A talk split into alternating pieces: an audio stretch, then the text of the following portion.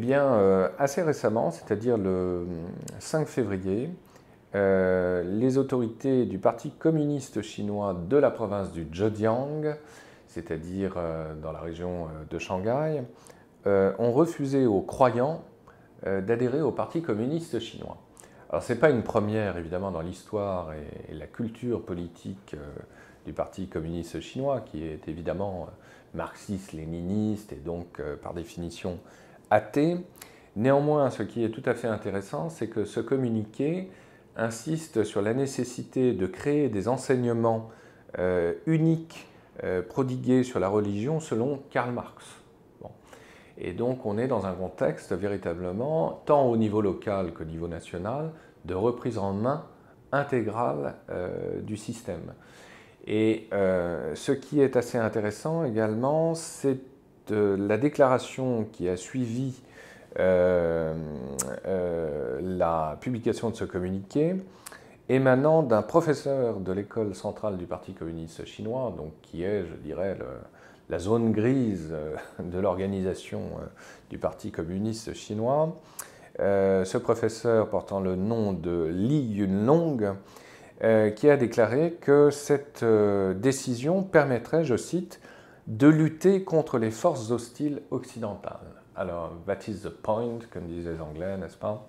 C'est-à-dire que ce que l'on craint par-dessus tout, c'est une instrumentalisation du religieux au profit de puissances étrangères. Alors, à tort ou à raison, il y a souvent un fond de paranoïa, évidemment, mais euh, il ne faut pas oublier que euh, l'État euh, parti chinois est plutôt crispé depuis que, d'une manière récurrente, il y a des attentats sur son territoire. Alors cela pourrait s'adresser indirectement évidemment aux communautés musulmanes, mais a priori ce n'est pas euh, à celles-ci précisément auxquelles euh, l'on devrait penser avant tout, mais bien aux communautés chrétiennes, parce que précisément au euh, Zhejiang, et plus particulièrement dans la ville de Wenzhou, qui est une ville très importante, notamment pour qui s'intéresse à la diaspora chinoise de Paris, donc cela nous concerne tout particulièrement, euh, parce que cette diaspora euh, parisienne chinoise est souvent originaire de Wenzhou précisément, eh bien, beaucoup euh, d'habitants de Wenzhou sont de confession chrétienne, précisément.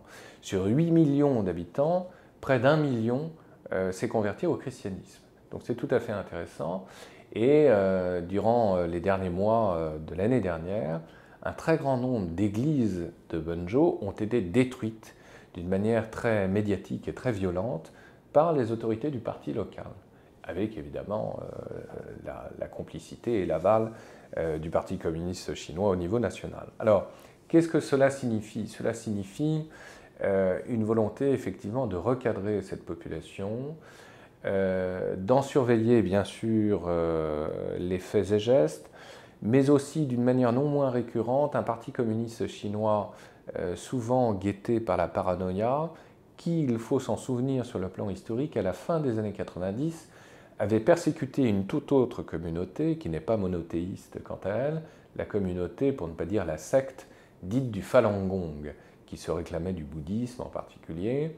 Et à la fin des années 90, il y a eu une vaste campagne organisée par le président chinois de l'époque lui-même, Jiang Zemin, euh, avec euh, euh, des reportages qui montraient tous les ouvrages publiés par la communauté envoyés au pilon, des gens qui étaient rééduqués, etc. etc.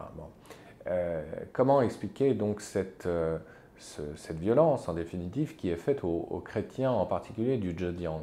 Eh bien la crainte évidemment d'un dérapage, la crainte d'une instrumentalisation du pouvoir religieux par des puissances occultes et disons-le carrément par le Vatican. Et donc en tout cas cette affaire, euh, qu'elle soit fondée ou non, légitime ou non quant aux craintes avouées par euh, le Parti communiste chinois, montre que euh, l'état du rapprochement entre le Vatican et la République populaire de Chine n'est évidemment pas pour demain.